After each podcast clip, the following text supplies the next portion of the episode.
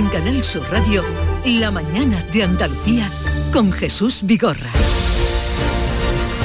Acaban de dar las 9 de la mañana, el día por delante con Beatriz Galeano. Estamos atentos, Jesús, a esta hora a ese fuego que se ha producido, a ese tremendo incendio que se ha producido en una vivienda de Sevilla y a la evolución de los cinco heridos que ya hay. Son dos niños de 4 y 5 años que fueron rescatados en parada respiratoria. Se produjo también, hay dos mujeres heridas, una de ellas una mujer embarazada de 30 años. Se ha producido en el barrio de Amate. Eh, se siguen investigando y estamos pendientes de ello las causas, ya que se produjo un primer incendio sin apenas consecuencias en la primera planta del bloque. Después, una hora más tarde, volvió a producirse otro incendio en el mismo lugar. Ese sí, bastante más importante, llegó a las plantas superiores, ha afectado a varias viviendas tan grave que desde el segundo piso se lanzaba una mujer de 35 años que también está en el hospital y a la que los sanitarios tuvieron que estabilizar antes de, trasladarla. También este viernes terminamos la semana pendientes de esta sexta ola de la pandemia. Este jueves se alcanzó la cifra más alta de positivos en Andalucía en 24 horas, 17.500 contagios. Subió la tasa de incidencia que supera de nuevo los 1.400 casos. En España, tímida bajada de esa tasa, apenas 7 puntos 162 fallecidos. Hoy además en Andalucía pueden pedir cita para la vacuna las personas de 38 y 39 años. En el exterior preocupa la crisis de Rusia y Ucrania. España enviará en tres o cuatro días la fragata Blas de Lezo al Mar Negro en plena tensión con Rusia por la situación, como decimos, que se vive en Ucrania. Ya partió el martes el Cazaminas Meteoro. Además, la ministra de Defensa, Margarita Robles, ha avanzado que podría sumarse a un eventual despliegue aéreo en Bulgaria el ala 11 con base en Morón, en la provincia de Sevilla, se podrían desplegar en la zona de conflicto con aviones europeos de última generación. Otro punto de interés hoy Fitur, tercera jornada con el proyecto Marte en la Tierra, una interesante iniciativa turística del Parque Minero de Río Tinto. También hoy Jaén van a presentar sus senderos como reclamo para el turismo de naturaleza y hoy visitan la feria el presidente del Gobierno y la ministra de Turismo. 30.000 trabajadores de la industria conservera están llamados a la huelga este viernes. Afecta a 700 empresas en Andalucía. Tenemos principalmente en Huelva. Reivindican la subida del IPC en el convenio colectivo y mejoras en materia de igualdad. Y este viernes también vamos a conocer el balance nacional de donaciones y trasplantes. Son las 9.3 minutos de la mañana y enseguida continuamos con Javier Rubio, Antonia Sánchez y Antonio Suárez Candilejo.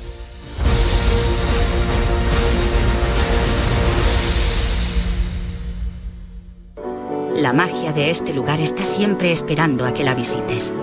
Disfruta de cada plato de la gastronomía local. Embriágate sin medida del mejor ocio y cultura. Aprende de la dedicación artesanal ubetense y conoce la ciudad patrimonio de la humanidad. Piérdete por los cerros de Úbeda. El 21 de enero llega la única lluvia con la que no vas a necesitar un paraguas. Lluvia de millones. El acontecimiento de Euromillones donde tendrás tres oportunidades para ganar. Se reparten 100 premios de un millón de euros que tocan sí o sí. El bote acumulado y el millón que también toca sí o sí. Claro que igual el paraguas lo necesitas para recoger lo que te toque eh, poniéndolo así, del revés. Euromillones. Loterías te recuerda que juegues con responsabilidad y solo si eres mayor de edad. Sevilla. Canal Sur Radio. ¿Te está afectando la subida de la luz? Claro que sí. Por eso en Insolac Renovables instalamos paneles fotovoltaicos de autoconsumo con los que podrás generar tu propia electricidad. Y ahora, con la subvención del 40% de la Agencia Andaluza de la Energía, lo tienes mucho más fácil. Entra en insolacrenovables.com e infórmate de las ventajas que tiene el autoconsumo. Insolac, expertos en energías renovables desde 2005. ¿Buscas un electrodoméstico con golpecito? No compres a imitadores y ven a tiendas El Golpecito. Solo El Golpecito te ofrece electrodomésticos nuevos de primeras firmas con pequeñas marcas o arañazos, hasta un 50% más baratos y con dos años de garantía oficial. Rechaza imitaciones. Tu compra segura y al mejor precio en El Golpecito. Encuentra tu tienda más cercana en tiendaselgolpecito.es. Se acerca a las nueve y media de la mañana y desde hace unos minutos, Berrocar Automóviles te espera en sus instalaciones. Desde Grupo Berrocar te deseamos que tengas un buen día. Te estás perdiendo muchas cosas. Abre los ojos y descubre Benavís. Naturaleza, gastronomía, cultura, campos de golf y hoteles de ensueño te esperan en Benavís. Tu otro lugar en el mundo. Vete a dormir con una sonrisa, con el show del comandante Lara. El humor más travieso, los invitados más divertidos, las mejores versiones musicales de Calambres. El show del comandante Lara, los domingos en la medianoche después del deporte. Quédate en Canal Sur Radio, la radio de Andalucía.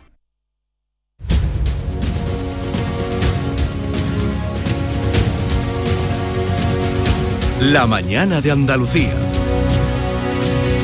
Seguimos pendientes de ese incendio del que dábamos cuenta, ocurrido en Sevilla con cinco heridos, tres mujeres, dos niños. Una de esas mujeres se lanzó por la ventana eh, para escapar de las llamas. En cuanto que tengamos más datos se los contaremos.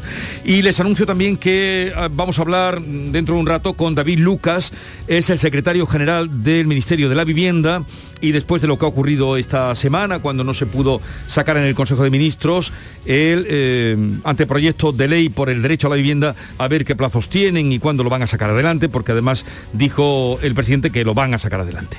Esta mañana estoy muy bien acompañado eh, con Javier Rubio, Antonia Sánchez y Antonio Suárez Candilejo, pero echo de menos hoy, en concreto, a nuestro amigo y... eh, y querido y reconocido intelectual como es Alfonso Lazo. Hombre, claro. Por su edad. Porque el gobierno abronca a los bancos, y esto, no, esto sí que no me lo esperaba, no sé vosotros, por dar la espalda a las personas mayores, por no atenderlas cara a cara, por quitarles las cartillas y los cajeros automáticos, por imponerle las APP y las páginas web. Los mayores son clientes de primera, su dinero vale tanto como el de los jóvenes nativos digitales y no se les puede maltratar. La campaña Soy mayor, no idiota que lanzó un médico jubilado, Fíjate dónde ha llegado y la ministra Nadia Calviño ayer citó a, la- a los eh, representantes de las eh, patronales de la banca y les dijo que le planteen soluciones en un mes. Pues sí. ¿Qué os yo- parece? Eh, tú decías que te había sorprendido, mm, ¿te había sorprendido la reacción del gobierno o que la banca actuara así? No, no, no, no, la reacción del gobierno es decir, vamos a poner firme, es que esto lo llevamos el gobierno, mucho. el que hacía gobierno falta, también ¿no? tiene que aplicarse falta. un poco el tema porque hay algunas aplicaciones del gobierno, de la Junta, de en fin, de cualquier institución pública que también dejan mucho que desear y efectivamente tienes que ser ingeniero informático para o tener un potentísimo ordenador en tu casa para, para hacer cualquier gestión, ¿no? Eso de que no se iba a quedar nadie atrás, en fin, eh, algo muy entre comillas y sí se está quedando mucha gente atrás. la Pero, brecha pero aquí. Antonio es su dinero, es decir, claro, sí, eh, sí, y, y tú has, has presenciado, mm, como buen observador que eres y curioso como somos todos, eh, escenas de, en- si habéis ido por el banco, o si vais o no vais, eh, gente en la puerta desvalida. Totalmente, totalmente. Sí, sí, sí. Y pueblos de la. Sierra onubense Sin donde no hay oficina. un solo cajero, sin oficina, que tienes que ir a hacerte 20 kilómetros para hacer uso de tu dinero, como tú me dices Jesús. O sea que eh, yo creo que esto de la brecha digital es de locos y efectivamente hay personas que, eh, eh, eh, están indignados porque, porque no es para menos, ¿no? Sí, personal incluso de las propias oficinas bancarias que dedican una parte de su tiempo de trabajo a mm, explicarles a, la- a las personas mayores eh, cómo funciona eh, el cajero. Quiero decir que podrían también Atenderlos. pues, atenderlo, ese tiempo eh, atenderlo. Entonces, bueno, pues eh, la, eh, la transformación i- eh, digital es ineludible para todos los sectores, la banca evidentemente eh, es uno de ellos, pero eso eh, no puede de ninguna de las maneras ser incompatible con no mantener el, el servicio a un sector que está claro que mm, le cuesta mucho, no tiene los medios, no tiene lo- los recursos, eh, en muchos casos no tiene los recursos. Y que no tiene por qué pero- molestarse pero ahora. que efectivamente... Oye, que, eh, que es su dinero. eh, no vamos no me parece que lo que ha estado, lo que está pasando el camino hacia me- en ese sentido la pregunta que hace si nos parece bien eh, a mí Sí. me parece absolutamente perfecto yo- que ese ese especie de puñetazo que, que Sí. ha dado el gobierno no Yo ahora echo de menos las cajas de ahorro.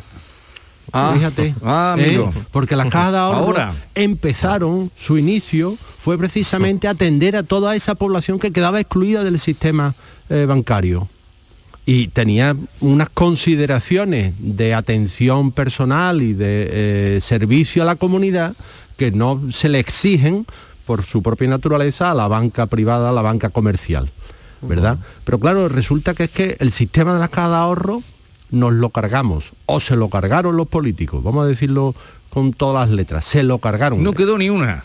una la- queda, la- una. ¿Cuál es la que queda? La Caixa. Sí, la Caixa, claro, pero la Caixa, Caixa Bank. Claro, Caixa, Caixa Bank. Bank. Caixa Bank. ¿eh? pero lo demás todo se ha bancarizado. Y, y, hombre, ahora es cuando echamos de menos que haya una pata del sistema que atienda a esas personas que, claro, hombre, decimos, el dinero del pensionista es igual de... Claro, pero el negocio que genera un pensionista con una mm, retribución mensual fija, no es el mismo que genera pues una empresa que está con pólizas de crédito con, moviendo el dinero, ¿verdad? Y claro, mm, eso es lo que falta. Pero por eso el gobierno... Esa atención específica para esas personas. Claro, y el puñetazo en la mesa por parte del gobierno está bueno, no, no, genial, no, pero no vayas tú tan lejos con el puñetazo en la mesa. Bueno, bueno, puñetazo en la mesa, lo que ha dicho Nadia Calviño, pero bueno. El, puñetazo es el que ha pegado este algo señor, metafórico, ¿no? el, Carlos San Juan, el médico de 78 años, que ha juntado 350.000 firmas. Cara, pero, pero, por eso digo, el gobierno no debería quedarse en esto, en este gesto, e ir un poco más. Eh, exigir a la banca, a las cajas, eh, exigir al sistema, al sector, que hombre, que efectivamente que hay una población bastante considerable, eh, sobre todo en eso que denominamos la España vaciada, la España rural, que, hombre, que eh, efectivamente el dinero va, eh, que quizás lo que decía Javier, eh, bueno, pues a lo mejor el pensionista no da tanto juego, no da tanto negocio como, como otro, otro cliente, ¿no? Pero oye, hay que tenerlo en cuenta al 100% como el que más. Claro, porque en esta transformación digital, que efectivamente, como decíamos, es ineludible, eh, no podemos olvidar que hay una generación que ya no se va a poder incorporar, o desde luego no en las mismas condiciones que el resto de, las generaciones, por lo tanto eh, hay que atenderla, estamos en esa fase de, transformación y lo que comentaba Antonio, de que estamos hablando de la banca, pero es verdad que los servicios administrativos eh, que además se tienen que transformar sí o sí, porque también estamos en, el mismo camino, pero tienen que dejar una posibilidad también a, esta generación que necesita utilizar estos Es que ya te atienden máquinas en cualquier parte, vas a la ITV y ya tienes una máquina allí que es el primer paso que, tienes que afrontar, o sea que... Eh, Pero ojo, aquí hay una lectura, o por lo menos yo veo una lectura también, me alegro un montón eh, de que este señor, eh, que Carlos San Juan, de 78 años, emprendiera esto, no sé cuánto tiempo ha tardado en juntar 350.000 firmas, y a este señor lo han atendido Nadia Calviño, y, lo han llamado de su banco porque, porque ha juntado, porque ha hecho, eh, porque, ha hecho ruido. Pero eh, escucha, son 10 millones de personas mayores. Como aquí salga un líder dentro de 10 millones de personas mayores, eh, que la cosa, que, aquí estamos pensando... Qué buena idea, Estamos con el barómetro de que los dos grandes, los dos grandes, pero que no salga aquí como salió de, los asentamientos de, la Puerta del Sol un líder que se lleve el voto de los mayores, que verás tú si van a temblar políticos y bancos muy, muy buena idea y, efectivamente es un colectivo al que hay que atender como el, como el que más. Y efectivamente, yo no sé si ahí podría, eh, en caso de que existiese un colectivo eh, que defendiese, en fin, eh, pero no un gesto de un solo día, sino que estuviese ahí permanentemente, las cosas cambiarían evidentemente. Y tú dices, mm, dices bien, ¿no? De, claro, al final el banco es un servicio que tú contratas, tú eres cliente de un banco. Pero de una administración pública tú no eres cliente. Tú tienes unos derechos que se te tienen que atender. Y esos derechos para nada dice que tú tienes que disponer de un, de un teléfono inteligente, de un conocimiento informático. de un conocimiento informático de, a nivel de usuario de manejarte medio qué. No dice nada de eso la ley. La ley dice que usted puede pedir, usted puede solicitar, usted puede presentar, usted puede Claro, después resulta que en Hacienda, por ejemplo, solo admite presentación telemática. Ya no se puede presentar de otra manera, nada más que por el ordenador. Mm, caramba, le estamos poniendo cada vez más trabas mm, y además eh, repercutiendo no ya en una relación contractual del, del, banco con su cliente, sino repercutiendo en derechos a los que le estamos complicando el acceso a determinadas franjas de la población. Eso tiene unas implicaciones que son, mm, en fin, son para tenerla presente y estudiarla. Sí.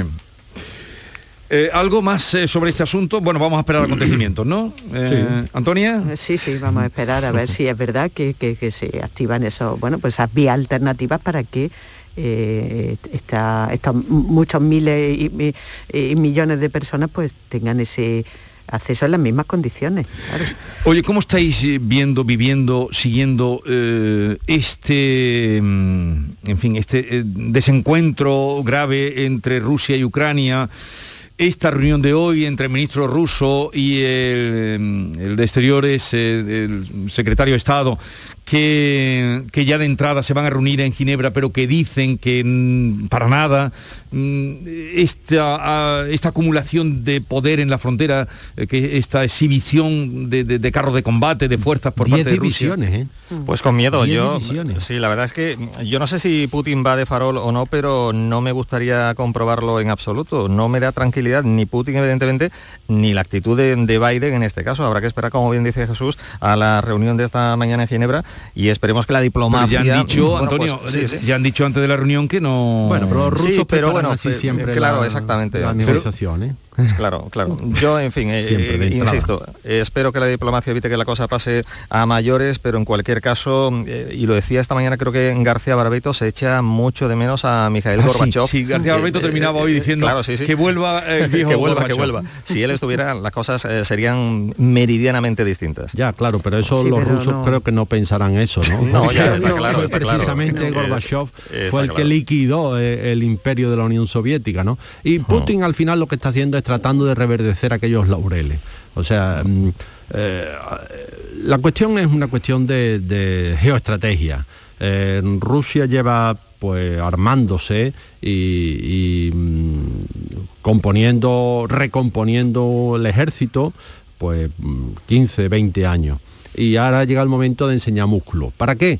Pues para que la frontera de la OTAN no linde con ellos. Y, y lo que pretende es algo que, que en la geoestrategia eh, la geografía lo dicta, ¿no? Que haya un estado tapón. Y ese estado tapón quiere ser Ucrania. En otro tiempo, por ejemplo, fue eh, Polonia. Y, y ahora mismo la frontera de, de- de la OTAN la tenemos en el Vístula.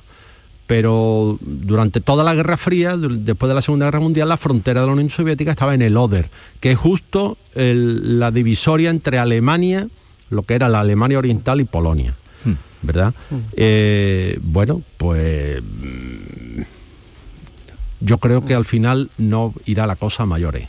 Quiero pensar, quiero pensar que de alguna manera eh, Rusia se cobrará una pieza, la región esta autónoma del Donbass, ¿verdad? Que está al otro lado, el Transniester, que es el gran río de Ucrania, pues mm, caerá en su órbita, ya está en su órbita, pero caerá de una manera más eh, formal o, con algún tipo de reconocimiento internacional y ahí quedará la cosa hasta el siguiente pulso que nos eche el señor Putin. Sí, porque bueno, mm, a ver, eh, yo no creo que Putin vaya de farol. Eh, eh, es un, estilo de, gobierno, es un autócrata y, su gobierno así lo es. Y, bueno, eh, pruebas hemos tenido, es decir, la anexión de Crimea, pues no ha sido un farol, se la ha anexionado y, el despliegue de tropas está ahí, que son eh, lo- las cifras que, que nos, que nos dan son eh, 150.000 Sí, eh, soldados posicionados y además se están posicionando, eh, colocando eh, de manera que están cubriendo toda, todo el flanco de, de- de- de frontera con, con Rusia, ¿no? Eh, desde Bielorrusia hasta el sur. eh, están cubriendo todo, todo eso. Entonces, mm, es un, un farol hasta, hasta cierto punto. Otra cosa es que eh, al final la vía de- diplomática consiga eh, consiga restablecer bueno pues una, una situación Sí, reconducir el tema, claro. Sí, pero, pero desde luego, como decía, como decía Javier, es una cuestión de geoestrategia. eh, Putin no, mm, mm, Rusia no, no, no va, va a intentar frenar por todos los medios em, que, que Ucrania mm, entre en la órbita de la OTAN. Para, para ellos sería, desde, claro, desde su- si nos ponemos en sus zapatos, si nos Sí. ponemos en su posición, em, eh, lo vemos, es decir, es, es colocarle, es colocarle la, a- al enemigo en la puerta de la, en la puerta de la casa, es decir, eh, eh, y más con los, con los intereses de- del paso del gas y, y que de- sería y tremendo, de- claro. Entonces yo eh, Putin no lo veo de farol, otra cosa es que eh, entiendo que se va a agotar toda la vía dipl- diplomática y yo también confío en que al final no se llegue a la, a la hostilidad, vamos, a la, a la guerra declarada. Pero, pero la cosa está muy difícil, está muy caliente. Esto al final es hasta dónde quiere llegar Occidente en el pulso con Putin. ¿eh? Hasta, hasta dónde estamos dispuestos a, a defender eh, nuestra concepción, nuestra manera de ver el mundo. Pero la OTAN, eh, Europa... Estados Unidos. ¿Qué tiene que ver Estados Unidos? Estados Unidos que es el que tiene el músculo, Jesús. O sea, porque yo te estaba diciendo, eh, Rusia tiene ahora mismo desplegada, por es eso una, dicen, la foto es 10 una divisiones. pero Sí, ¿para sí, qué sí. se despliega eso? Pues eh, España, España, nuestro Para- país. Nosotros eh, vamos a mm, mandar dos fragatas. Sí. Sí, bueno, No, no, una- tenemos una fragata, una y- fragata y, y un buque de acción marítima, ¿no? La fragata es muy y buena. se han ¿eh? ofrecido los cazabombarderos. La fragata, la, la Blas de Lezo de, de la, es de lo más puntero que tenemos en la Armada, ¿no? Pero mm, España, en unas condiciones normales, pu- pues, podría alistar en, no sé, en 72, eh, pon, pon el, el plazo una semana o dos semanas, pues no sé, eh, se me ocurren dos brigadas, mm, tres brigadas, una división acorazada, eso es lo más que tenemos.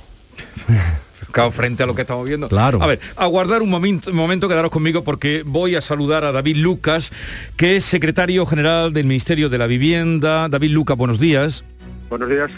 Eh, gracias por atendernos. El Consejo General del Poder Judicial rechazó la pasada semana la propuesta de, eh, bueno, hizo un informe desfavorable con respecto al anteproyecto de ley por el derecho a la vivienda, lo que ha supuesto el retraso en esta norma que pretende regular, entre otras cuestiones, los precios del alquiler en las zonas más tensionadas. Dijo el presidente del Gobierno, le escuchamos, que habrá ley de la vivienda sí o sí. ¿Qué plazos se abren ahora? ¿Cuándo se volvería a revisar?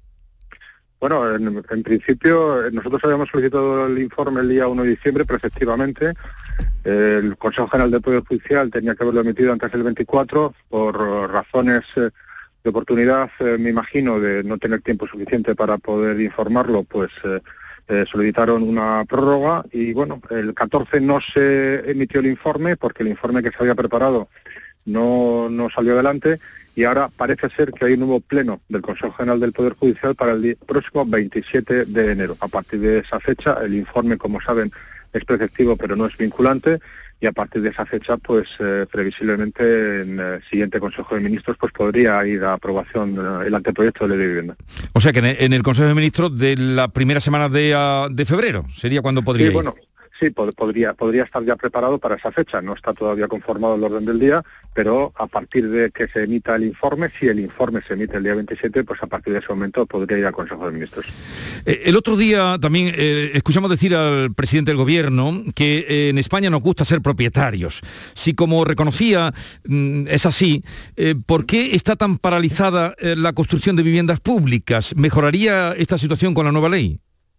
Bueno, nosotros eh, eh, en esta legislatura lo que hemos eh, elaborado es un plan de impulso del parque público de viviendas, de impulso de 100.000 viviendas, ya sean aproximadamente la mitad de construcción directa, conjuntamente con comunidades autónomas, ayuntamientos o directamente por el Estado, y también otro, la otra mitad aproximadamente, pues en colaboración público-privada, en acuerdos que para alcanzar, que hemos alcanzado con el Fondo Social Bancario, con la Saref y también con los que estamos intentando alcanzar con grandes tenedores de, vivienda. Creo que se está haciendo un gran esfuerzo y es verdad que a lo largo de estos años el, mayor esfuerzo de las administraciones públicas ha sido en ayudas y en promociones de vivienda mm, en un régimen que es el de compraventa viviendas de protección. Esas viviendas luego pasan a manos de sus propietarios, pero no se conformó un parque público de viviendas. Y a pesar del gran esfuerzo que se ha hecho, no hay ese parque público de viviendas también porque algunas administraciones el que existía se vendió. En esto, en este caso, lo que estamos intentando no solamente es generar ese parque público de viviendas, sino protegerlo, que no se pueda vender y que permanezca en el tiempo para los diferentes usuarios que lo puedan necesitar a lo largo de su vida y a lo largo de los próximos años. Bueno, sí se aprobó en el último Consejo de Ministros el bono joven de 250 euros de ayuda al alquiler que eh, se aprobó el pasado martes. ¿Cómo será ahora la tramitación? Eh, ¿Cuándo se podrán presentar solicitudes? ¿Qué papel van a jugar las comunidades autónomas ahí? Sí, a partir de este momento saben que la competencia en materia de vivienda la tienen las comunidades autónomas. Nosotros hemos habilitado ese programa a través de un Real Decreto Ley que iba conjuntamente con el Plan Estatal de Vivienda. Se aprobó la semana pasada y a partir de, esta semana, perdón, el martes y a partir de ahora lo que nosotros tenemos que hacer es una conferencia sectorial con las comunidades autónomas para establecer los criterios de reparto de esos eh, fondos y la previsión, como ya anunció la ministra hace unos días, es que eh, a finales de febrero puedan tener a disposición las comunidades autónomas para poder hacer las convocatorias necesarias para que los jóvenes y también las propuestas que hay en el plan estatal puedan eh, eh, presentarse y puedan optar a ellas. Independientemente de cuándo se produzcan estas convocatorias por parte de las comunidades autónomas, que en este primer trimestre del año, como digo, es cuando se van a poder realizar, el bono y también todas las ayudas establecidas en el Plan Estatal de Vivienda tienen efectos retroactivos desde el día 1 de enero. Pero, señor Lucas, sabiendo a veces los desencuentros que hay entre comunidades autónomas y gobierno, em, puede que ahí la burocracia eh, retrase la concesión de, esos bonos, ¿no? O que no haya diferencia de criterios. Yo, creo que no, porque, hombre, el Real Decreto ha establecido las normas generales, las bases para eh, la concesión de las ayudas, de cómo se configura el bono y el Plan Estatal de Vivienda es un plan estatal de vivienda que se lleva concertando con las comunidades autónomas desde los años 80. Hay una gran experiencia, hay una excelente coordinación y cooperación administrativa entre el Estado y las comunidades autónomas y creo que eso va a seguir siendo así. No creo que haya ningún problema y evidentemente eh, a partir de ese momento van a poder optar los jóvenes y también todos aquellos que pueden tener necesidad de otras ayudas del Plan Estatal de Vivienda a poder optar a ellas y yo creo que no va a haber ningún problema porque la experiencia nos ha dicho que no lo ha habido y la ejecución de las ayudas en materia de vivienda ronda el 100% a lo largo de estos años. El Consejo de la Juventud eh, ha avisado de que el bono del alquiler eh, solo llegaría a 70.000 beneficiarios esto está previsto que se prolongue, eh, se, mm, se aumente el número al que pueda llegar en, futuros, mm, futuras convocatorias, o porque 70.000 realmente es, eh, eh, es poco para lo que están demandando vivienda, en la idea de emanciparse. Bueno, primero hay que decir que se habilitan 200 millones este año y otros 200 millones para el año que viene que no existían. Esta propuesta no existía, eran otro tipo de propuestas, pero estos recursos son nuevos que pone el Estado, que pueden ser cumplimentados y también eh, eh, añadidas en su cantidad eh, otras posibles que puedan aportar las comunidades autónomas. Vamos a ver cómo funciona. Yo creo que se abre una vía de ayuda a los jóvenes que antes eh, no existía y como ayer comentaba el presidente y también había dicho la ministra, pues vamos a valorar en el futuro cómo funciona en función de eso, pues se valorará si se producen incrementos o si se mantiene en el tiempo. ¿Y cuándo calculan ustedes que podrían presentarse por parte de, los que van a optar a esas ayudas, presentar solicitudes? Hombre, si, todo va como le he comentado hace un momento, yo creo que a lo largo de este primer trimestre van a poder van a poder hacerlo. Pero reitero lo dicho anteriormente, eh, independientemente de cuándo salgan estas convocatorias tienen efectos desde el 1 de enero de este año, es decir, que tiene efecto retroactivo. Justamente el mismo día que se aprobaba este bono de alquiler eh, para jóvenes en el Consejo de Ministros, aquí en el Consejo de Gobierno de Andalucía se daba también luz verde a una iniciativa em, para la vivienda y eh, esa era excluir a los condenados eh, por ocupación del acceso a las viviendas de VPO. ¿Qué le parece esa propuesta? Bueno, yo no, voy a entrar a valorar las propuestas de la Junta de Andalucía como de ninguna comunidad autónoma. Es su, su materia competencial, es su competencia exclusiva y hacen este tipo de regulaciones y, respeto esas decisiones que ellos puedan optar, pero no, no quiero entrar a valorarlas porque no, no es mi competencia. Bueno, pues, en fin, le, le haré la pregunta de otra manera. ¿Qué propuestas tienen ustedes para frenar a los ocupas? Bueno, nosotros desde el, eh, desde el gobierno lo que estamos intentando es eh, ver las cosas para ayudar a los vulnerables económicos. Y estamos intentando hacer todo lo posible para aquellos que tengan informes de los servicios sociales y que desde los servicios sociales nos acrediten que tienen vulnerabilidad económica y que tienen necesidad de una vivienda porque están lanzados de su vivienda porque la han perdido o por otras circunstancias, estamos articulando muchísimas medidas para ayudarle. Cualquier otra circunstancia que entre dentro del ámbito de la seguridad ciudadana, corresponde al Ministerio del Interior y me consta que se están trabajando en muchísimas medidas para intentar eh, hacer lo posible para que eso no se produzca y sobre todo también al Ministerio de Justicia porque entiendo que el Poder Judicial es el que luego tiene que articular las medidas para garantizar los derechos de todos los ciudadanos, también, por supuesto, lo de los propietarios de vivienda. El Plan Estatal de Vivienda 2022-2025 eh, recoge también otras iniciativas, como la Ley de Arquitectura y Calidad del Entorno, que busca la dignificación de las construcciones. Explíquenos usted qué, se pretende eh, en esa idea de dignificación de las construcciones. Sí, lo, que hemos pretendido, la, política que estamos llevando a cabo en materia de vivienda consta, en principio, en establecer eh, la vivienda como el quinto pilar del estado de bienestar. Es evidente que puedes tener garantizada la educación, la sanidad, las pensiones o los derechos que te otorga la ley de dependencia, pero si no tienes un techo donde vivir, un techo digno, una vivienda adecuada y asequible, pues es muy complicado articular un proyecto de vida estable. Ese es uno de los objetivos, tener vivienda y que aquellos que la necesiten puedan tener la ayuda de las administraciones públicas. En segundo lugar, ayudas necesarias para poder optar a una vivienda o ayudas suficientes para generar, como he dicho antes, un parque público de vivienda. Pero no nos quedamos solamente ahí. Creemos que además tenemos que hacer lo posible por no solamente las que se construyan, que tengan la calidad suficiente para dignificar a las personas que las habitan, sino también el parque edificatorio existente. Se cuenta que en España hay 9,7 millones de viviendas principales que necesitan de rehabilitación. Son hmm. viviendas muy antiguas y lo que pretendemos con la ley de calidad de la arquitectura es eh, garantizar la calidad en la edificación, hacer posible que alineemos nuestras propuestas con nuevas propuestas europeas, con la nueva Bauhaus, impulsada por la eh, por von der Leyen, y luego, sobre todo, hacer todo, todo lo posible para que esas eh, ciudades que necesitan del apoyo de las administraciones públicas tengan también espacios dignos, espacios para convivir, espacios para hacer ciudad y sobre todo espacios donde los ciudadanos se sientan realmente ciudadanos.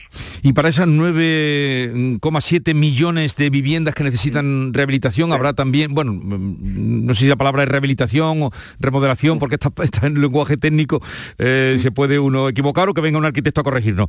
Pero em, habrá también, eh, se contempla esa ley algún tipo de ayudas. Sí, lo que eh, saben que una de las eh, principales acciones del Plan de Recuperación, Transformación y Resiliencia de los fondos europeos precisamente es la rehabilitación y la regeneración urbana. Son casi 7.000 millones de euros los que hemos habilitado para la rehabilitación y la regeneración de viviendas en todo el país.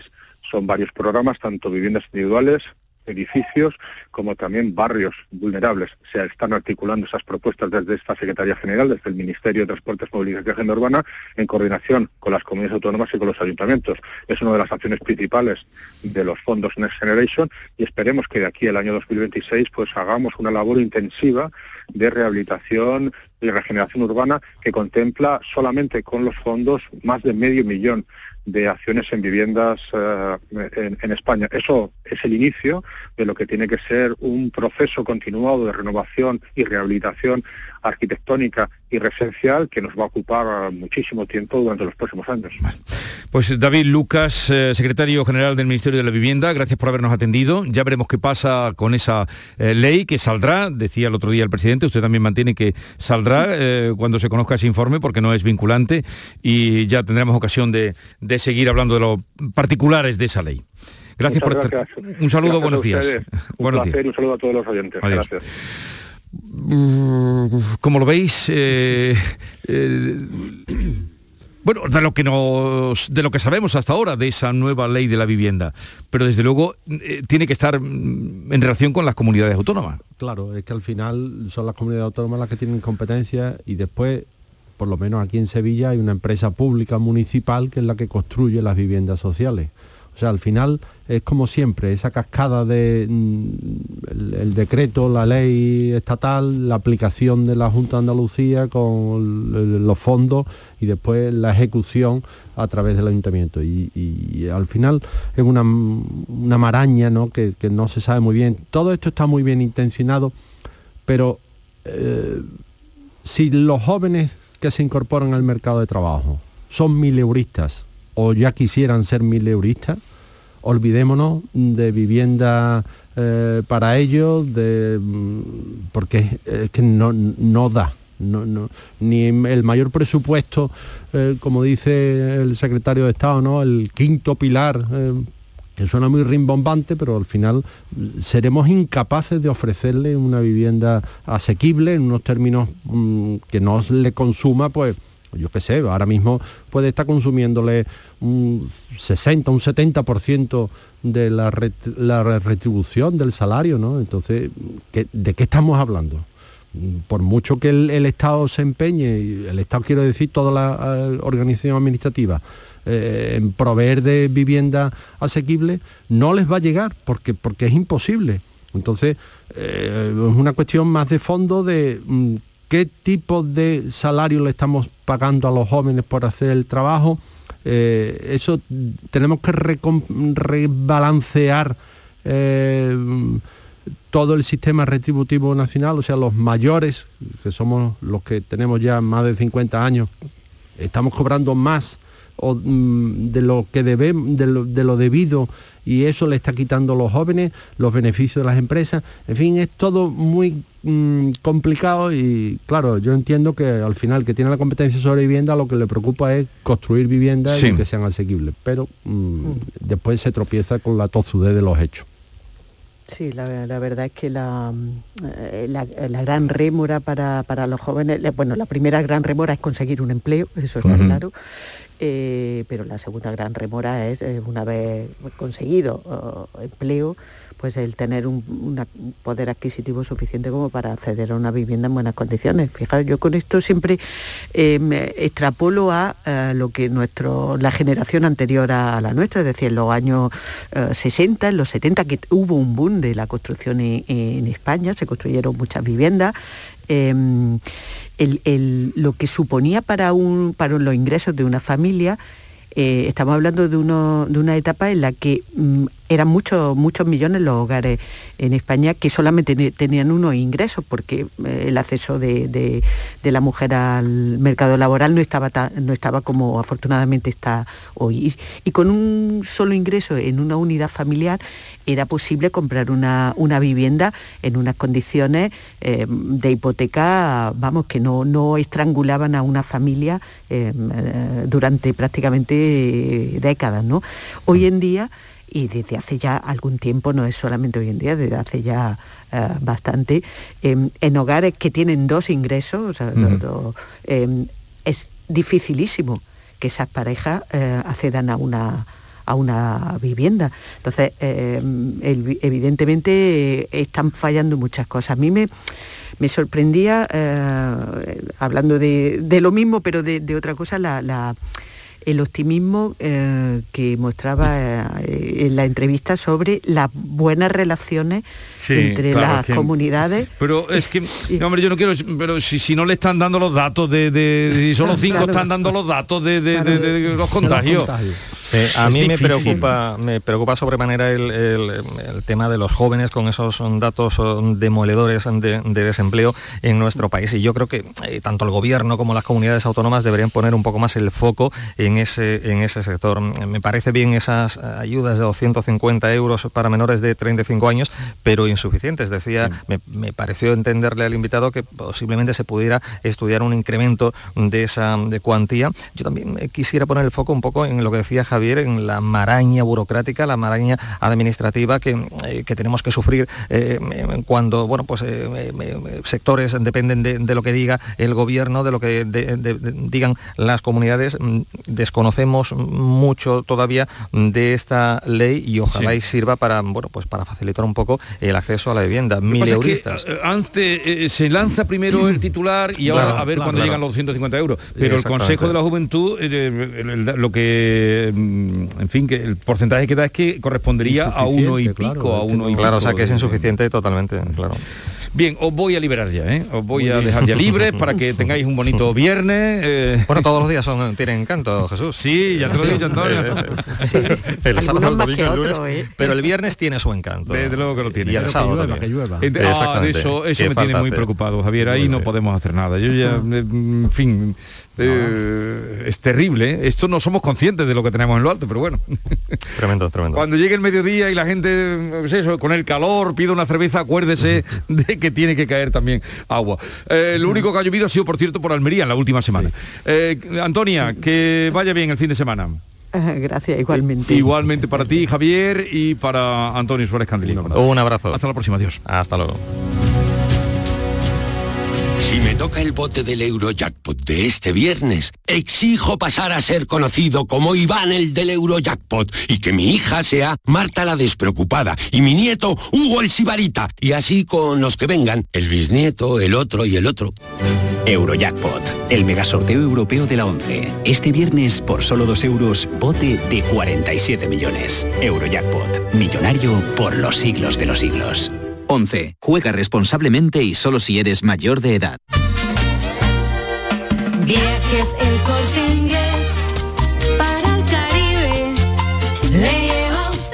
Caribe Express de Viajes El Corte Inglés. Reserva hasta el 26 de enero y disfruta del Caribe con todo incluido, hasta los vuelos, con precios especiales y sin gastos de cancelación. Ah, y si encuentras un precio mejor, te lo igualamos. Consulta condiciones. Reserva ya tu Semana Santa con Caribe Express y no dejes escapar esta oportunidad. Que no te lo cuenten.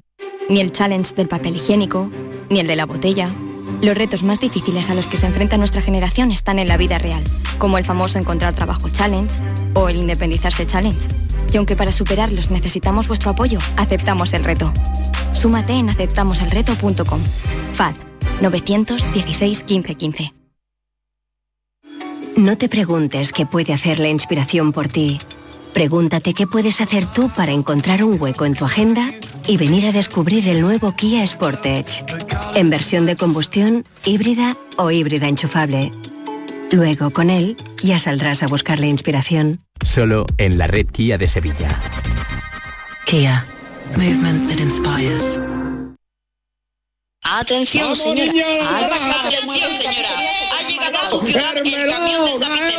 Vaya desastre de anuncios, ¿verdad? Esto mismo es lo que ocurre cuando el logo te lo diseña tu cuñado. En la AEPS sabemos que para campañas de verdad hacen falta publicistas de verdad. Pero el 25 de enero no nos llames, es nuestro día. Andalucía a las 2. Las noticias de Sevilla. El repaso de la actualidad de la mañana con toda la información local que te interesa. El avance del deporte y el servicio público. Todo lo que necesitas saber está en Canal Sur Radio, la radio de Andalucía en Sevilla.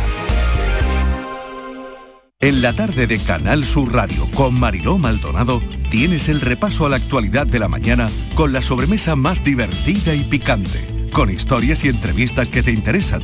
Una radio emocionante y cercana. La tarde de Canal Sur Radio con Mariló Maldonado. De lunes a viernes desde las 3 de la tarde. Quédate en Canal Sur Radio, la radio de Andalucía.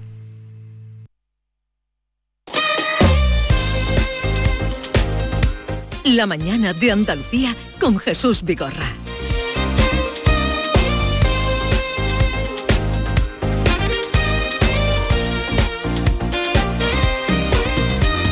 Tercer día de Fitur, importante presencia en Andalucía en torno a esa Plaza de la Alegría, que es donde se concentran los pabellones de las provincias. Y ayer recorríamos parte, hoy vamos a centrarnos en Huelva, que tiene mucho que ofrecer. Sebastián Forero, buenos días. ¿Qué tal? Buenos días, Jesús. Pues así es, tercer, eh, tercer día de Fitur. Ya sabes que hoy concluye la- esa parte profesional de Fitur y ya eh, se comienzan a abrir las puertas al público en general. ¿Y qué más nos puedes contar de, Dime, de mira, pues de lo que te, se va a te presentar puedo contar, por, ejemplo, pues por ejemplo, mira, eh, hemos conocido los datos de 2021. Hay un total de 1,8 millones de turistas, recibió solo eh, la, la provincia de Huelva. eh, 20 millones la Andalucía, pero solo la provincia de Huelva 1,8 millones de turistas, un 57% más que el año anterior. 768.000 viajeros, más de eh, 769.000 casi, se alojaron en establecimientos hoteleros que generaron 2,5 millones de pernoctaciones creciendo en ambos casos un 72%. O sea que eh, la Junta, la delegada territorial María Ángeles Muriel, nos explicaba que, que están muy contentos con estos datos. Hoy a las 10 tenemos en el stand de Huelva Hmm. a Juan Marín eh, abordando el proyecto Río Tinto Marte en la Tierra.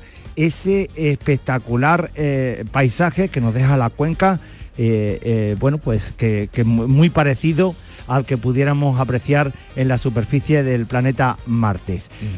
Pues eh, tenemos hoy hay desembarco también de, de- de políticos, como sabes, quien está casado, Sánchez, que llegan a- a- Hoy llegan ya los bueno, políticos, hoy en la gira de los políticos nacionales. Sí, Y Marte en la Tierra, ese proyecto que se va a presentar. Gracias, Sebastián Forero. Vamos con Gema Vélez, eh, que también está en Fitur, que lo está viviendo desde el primer día, incluso horas antes de que inauguraran, ¿verdad? Gema, buenos días.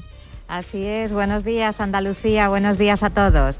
Pues sí, la verdad es que Fitur forma parte de mi vida habitual. Yo creo que cada año venimos, pero con muchísima ilusión, sobre todo pues para ofrecer, bueno, para ofrecer a todos los oyentes eh, esta oferta cultural eh, gastronómica, natural, de deporte, eh, de salud también, porque hay un turismo de salud que una oferta amplísima que es la que tiene Andalucía. Hoy, como ha dicho el compañero, se cierran las puertas al turismo profesional, profesional, al sector profesional. Mañana se abren las puertas ya a lo que es Fitur para el público. Y bueno, también este pabellón número 5 de Andalucía y esa gran plaza de, de la alegría se van a transformar porque se va a llenar de espectáculos. Mm, Sabemos que va a haber un poquito de baile, sabemos que va a haber un poquito de cante flamenco, porque eso no puede faltar. Pero nos han dicho desde fuentes de la Consejería de Turismo que habrá muchísimas sorpresas. Habrá que esperar eh, a ver qué pasa para ver lo que, lo que hay. Y deciros, bueno, pues que es un- un- otra de las cosas, de los proyectos que se van a presentar hoy aquí, aparte de Marte en la Tierra de, eh, de la provincia de Huelva, se va a presentar toda la naturaleza de Jaén y un turismo sostenible. Y por ahí van a ir también los tiros de Pedro Sánchez, que acompañado por Reyes Maroto, la titular de Turismo, va, va a apoyar también el turismo sostenible y accesible. Así que bueno, va a ser una jornada yo creo que, que llena de emociones, como siempre aquí en, en el pabellón número 5 en Andalucía en Fitur. Bueno, eh, ¿tiene presencia tu pueblo o no? Lebrija, Bueno, bueno, sí, el sí, Antonio claro. de Lebrija está representado. Mm, Sí, está representado. Hoy, bueno, ayer vino el alcalde, Pepe Barroso, con el concejal de Turismo y de Cultura, con Pepe Caro, eh, Pepe Martínez, perdón. Y resulta que, bueno, estuvimos hablando con ellos, nos presentaron todos los proyectos que hay este año en torno a la figura de Elio Antonio de Nebrija. La verdad es que son bastante interesantes Sí. porque eh, la- eh, mi pueblo o mi ciudad, ¿no? Porque tiene el título de ciudad, se convierte en un centro cultural. La verdad es que todo el año eh, van a inaugurar un obelisco de más de 12 metros en recuerdo a- al primer gramático, Sí. ¿no?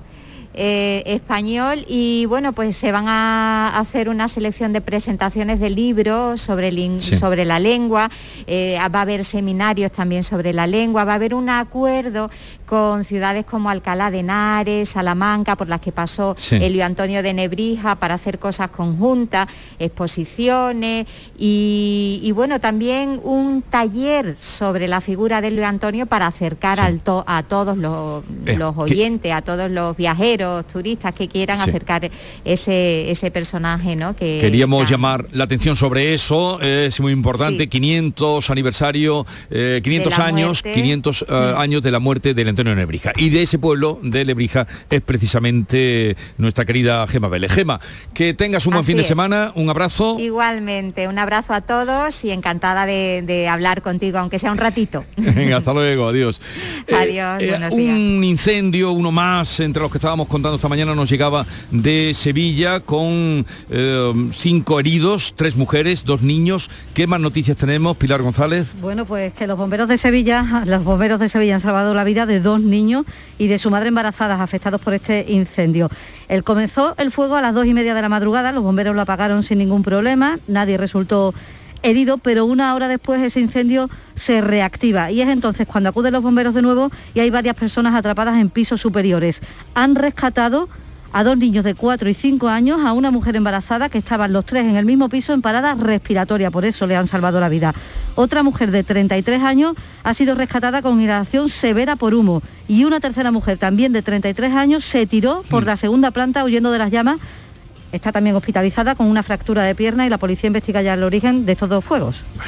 Gracias, Pilar. Eh, veremos cómo termina esta mm, odisea. Una más que nace del fuego, ya veremos las causas que, que lo motivaron. A una pausa y continuamos. Buenos días. Hoy es 23 de diciembre, Día del Pequeño Comercio. Si tienes que hacer un regalo, aprovecha. Buenos días. Hoy es 4 de enero, Día del Pequeño Comercio. ¿Has probado a comprar por WhatsApp? Buenos días. Hoy es 9 de febrero, Día del Pequeño Comercio. Acércate a tu tienda y déjate asesorar por auténticos profesionales. Hagamos que todos los días sean el día del pequeño comercio. Haz tu compra hoy mismo en persona o en su tienda online. Junta de Andalucía. ¿Hay demasiadas palomas en su entorno? Frasur Control, empresa especializada en control de aves en ciudades y zonas industriales, especialmente palomas. Frasur Control utiliza todos los métodos existentes como púas, redes para evitar el paso, servicios de cetrería, etc. Frasur Control, para toda Andalucía. Frasurcontrol.com Vente a Dimarsa, ponte en mis manos y dile chao, dile chao, dile chao, chao, chao, empieza ya tu autoconsumo, nuestro petróleo es el sol. Di que sí. Únete al cambio. Dimarsa.es. Andalucía a las 2. Las noticias de Sevilla. El repaso de la actualidad de la mañana con toda la información local que te interesa. El avance del deporte y el servicio público. Todo lo que necesitas saber está en Canal Sur Radio, la radio de Andalucía en Sevilla.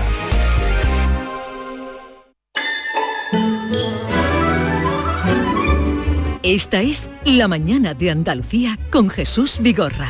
Canal Sur Radio.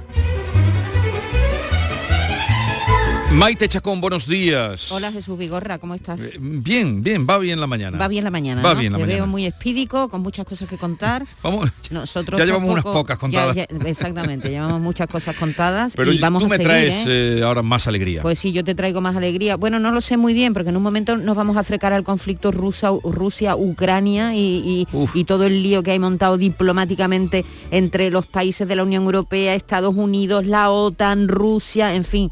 Eh, están pasando muchas cosas. Va a haber una reunión hoy a alto nivel entre el secretario de Estado de Estados Unidos y el ministro de Exteriores ruso, que se reúnen este viernes, y nos vamos a acercar a, a esta realidad con Fernando Choco, que es analista de inteligencia y de riesgos a la seguridad nacional, además es profesor de Universidad Autónoma de Madrid, en la Universidad a Distancia, en fin, vamos a hablar Mm. de esto. Pero tú sabes que hoy es el Día Mundial del Abrazo. Eh, sí, no me ha dado tiempo a decirlo. Sí. Todavía no lo he dicho. Sí, es el día eh, nada, solo Abrázame. El abrazo es mucho más que un acercamiento de cuerpo, simple y llano. ¿eh? ¿Tú sabes cuánto tiene que durar un Pero en abrazo? cambio el abrazo es... eh, eh, ¿Qué- qué es el tiene abrazo? menos connotaciones sensuales que el beso, por ejemplo. ¿no? Sí, pero puede empezar todo por un abrazo. Un abrazo muy apretado. Un abracito apretado, un abracito apretado. un abrazo muy apretado. ¿Sabes qué pasa? No, que ahora nos damos- da ahora no nos estamos dando abrazo, pero cuando nos dábamos abrazos. ¿Cuándo la última vez que has abrazado? Hombre, yo a mis niños y eso sí los abrazo, pero así a Eso no una- cuenta con los niños. Eso no cuenta, ¿no? Incluso, Bueno, ¿cuánto tiempo hace que no le das un abrazo a tu marido? a mi marido, pues hace unos días a lo mejor, a lo mejor. Un abrazo, un abrazo. Un abrazo. Pues mira, hace unos días sí, pero de vez en cuando sí hay un abracito. A lo mejor los fines de semana que tenemos Hay más abrazo. tiempo, que tenemos más tiempo. Eh, pero no pueden ser cortos, Jesús. Los abrazos tienen que durar, ¿sabes cuánto? Como mínimo 20 segundos. 20 segundos. Sí, y de media, lo- ahora nos abrazamos muy rápido. No digo ahora con la pandemia, Pero olvídate 20 de la segundos es mucho abrazo, ¿no? Eso, A eso, ahí aguantando. Estoy aquí poniendo el cronómetro. Venga, pon el cronómetro. A ver, ¿cuánto 20 tiene que...? segundos. De- de- dale, dale la canción de Julio Iglesias, que el otro día eh, di- dice que tiene miedo al COVID, que está, uh, que está, pero que va a volver a cantar. Venga, A ver. ¿Empieza ya? ¡Pum! Quiero que te vayas, pero sé muy bien. Apretadito, apretadito. Ve dejando la música, sí. Venga. Todavía no, todavía no te suelte, todavía no. Ahora la mano para abajo, no, la mano arriba. Primera vez, como si me Todavía no quisieras terminado. Qué largo. Ahora, Esto no es un abrazo, esto es otra en los cosa. 20 segundos es mucho abrazo. Bueno, pues al parecer para que tenga... Mira el cronómetro, Sí, ¿eh? sí, sí, para que tenga esos efectos beneficiosos que tiene el abrazo, de que disminuye la presión arterial, reduce En el un abrazo de esto se puede quedar una embarazada. Hoy le vamos a preguntar a nuestros oyentes si echan mucho de menos los abrazos. ¿A quién le van a dar el primer abrazo ya sin mascarilla Ah, y vale. sin rollo cuando nos la quitemos? Eh, queridos oyentes, ustedes que son siempre muy receptivos y cómplices, les vamos a pedir ¿A, qui- a quién le gustaría darle un abrazo? no? Sí, por ejemplo. ¿A quién le gustaría darle un Cuando abrazo ya no hoy? tengamos más hoy, ¿vale? Hoy. Bueno, si pudiéramos. ¿no? Cuando pudiéramos. ¿A quién le gustaría darle un abrazo? A esa Eso. persona que hace tiempo que no se lo da. ¿A quién le gustaría? Pero no me diga, bueno, los hijos están lejos, sí, pero, pero si los tienen cerca mm, no vale tanto, pues los abrazarán. Y al churri tampoco, ¿no? A mi churri tampoco. ¿Quién es el ¿no? churri? El churri, tu churri. Ah, tu- ah, el churri, ya, ya. Eh, al Gordi. Al A ver, ¿a quién le gustaría darle ustedes un, un, abrazo? un gran abrazo. Un gran abrazo. Aunque no sea ¿A de quién? 20 segundos. Da igual, aunque no... En fin, cuéntenos 679 40 200. Hoy, ¿a quién le gustaría a ustedes darle un gran abrazo? Fuerte estudiando, abrazo. Un abrazo de, De eso, 10 segundos larguito, por lo menos. eso, de Venga. 10 por lo menos. Sabes que yo estudio mucho los temas, ¿no? Tú eso lo sabes, ¿no? Sí, ya lo sé, lo tienes muy trabajado. Bueno, pues hay, hay una cosa que se llama hambre de piel. Hambre, y me he quedado así muerta. Hambre de piel. Hambre de piel. Las personas que no muestran afecto sufren de algo que en psicología se conoce como hambre de piel y no es más que la necesidad de contacto humano, porque muchas veces estamos La juntos fusión de pero no nos tocamos. No nos tocamos, no nos abrazamos lo suficiente y entonces esto se llama hambre de piel, fíjate qué fuerte. Bueno, eso será 679 40 eso. 200. Venga, vayan enviando que vamos a pasarlo bien con lo que ustedes nos digan. Exactamente. Luego vendrá Normita también. Rusia, Norma se incorpora, que Norma ya ha dado, que también ha pasado su coronavirus. ha dado negativo y se incorpora y va a hacer no uno, sino dos eh, binarios a nuestros dos invitados que tenemos a las 11 de la mañana. A Cepeda, que viene a presentar su último single, otro día más se llama. Ha grabado un videoclip con su novia, que es actriz. Sí. Sí, le preguntaremos luego por eso. Esperanza Fernández también se va a pasar por aquí porque tiene conciertos de su último trabajo. Se prohíbe el cante, que así se llama, su último disco. Y vamos a recibir también a Bernardo, nuestro querido Bernardo, que hoy nos trae un museo muy particular que hay en Canena, en Jaén. Un museo que tiene que ¿Dónde ver está con el la castillo de Canena? Exactamente, donde está el aceite, donde tiene la sede el aceite Castillo de Canena, donde está el castillo, claro, y el aceite maravilloso Castillo de Canena. Bueno, pues ahí hay un museo muy especial que tiene que ver con la escuela. Ya. Así que un poquito seguramente de nostalgia hoy tendremos con Bernardo Ruiz, que siempre nos lleva a sitios curiosos y extraordinarios de Andalucía. La Andalucía de Bernardo, que estará luego por aquí. Y, y nada, empiecen ustedes ya a enviarnos eh, mensajes. de- abracitos. abracitos. ¿A quién le gustaría hoy darle un abrazo? ¿Eh? Si pudiera, o se lo va a dar cuando pueda, en cuanto que pueda. Y vamos ya, eh, son cosas que pasan. El bolero tenía tres palabras, ¿no? ¿No había un bolero que decía tres palabras? Hay tres palabras, nada No, hazlo más. bien, hazlo bien, Maite. hazlo bien, que tú puedes. Que no me Venga, lo sé. bolero, no me lo- tres palabras. Que no me lo sé. Son tres palabras. Son tres palabras. ¿Qué más? Es que no me la sé, que, que yo no soy un, un disco. Ay, señor. Son cosas que pasan. Cuatro palabras, Maite. Cuatro palabras. Son, son cosas que pasan. Sí, son Bastan para que- zanjar una relación. Cuatro palabras. Cuatro palabras. Eso. Son cosas que pasan. Descubierta una supuesta relación de Iñaki Ay. Urdangarín Ay, ay, al margen de la infanta Cristina, él ha sentenciado. Son cosas que pasan. Siempre fue un hombre de pocas palabras. ¿Has visto el meme? Buenísimo. García Barbeito le dedica hoy su romance. Luego te digo el meme. Querido Antonio, te escuchamos. Muy buenos días, querido Jesús Vigorra. Perversos de Urdangarín. Jugador de balonmano que hizo carrera en el Barça. Una mano que el balón sobradamente abarcaba tenía el espigadísimo que es natural de su márraga. Una mano que pasó del balón que dominaba a rozar amores nuevos con una de las infantas, la infanta doña Cristina, la rubia, que trabajaba, quiero recordar ahora, en una entidad bancaria. Y el señor Urdangarín se desnudó de casaca y se colocó su traje de marido de la infanta. Y de jugador pasó a nuevo duque de Palma, aunque él decía empalmado a gente de confianza. Pues aquella habilidad que en las manos manejaba, la usó algo más tarde el duque para enriquecer sus arcas. Cinco años le cayeron por tener las manos anchas. Fraude, prevaricación, malversación y una sarta de tráficos de influencias, delitos fiscales. Nada parece que al empalmado de su mano se escapaba. Ya se comentaba entonces, o más tarde, que se daba a ser infiel a su esposa. Redondo, que era el baranda. Y ahora que vive alejado de su esposa y vive en casa de su madre, suelto y solo, lo han visto ir por la playa de la mano, cómo no, con una guapa muchacha. Cuando lo han visto con ella, le han hecho preguntas varias y él, sin mirar a los ojos, respondió, estas cosas pasan. Urdangarín puede hacer lo que bien le venga en gana siempre que deje las cosas como conviene dejarlas. El viento de la zarzuela, ¿qué dirá de lo que pasa?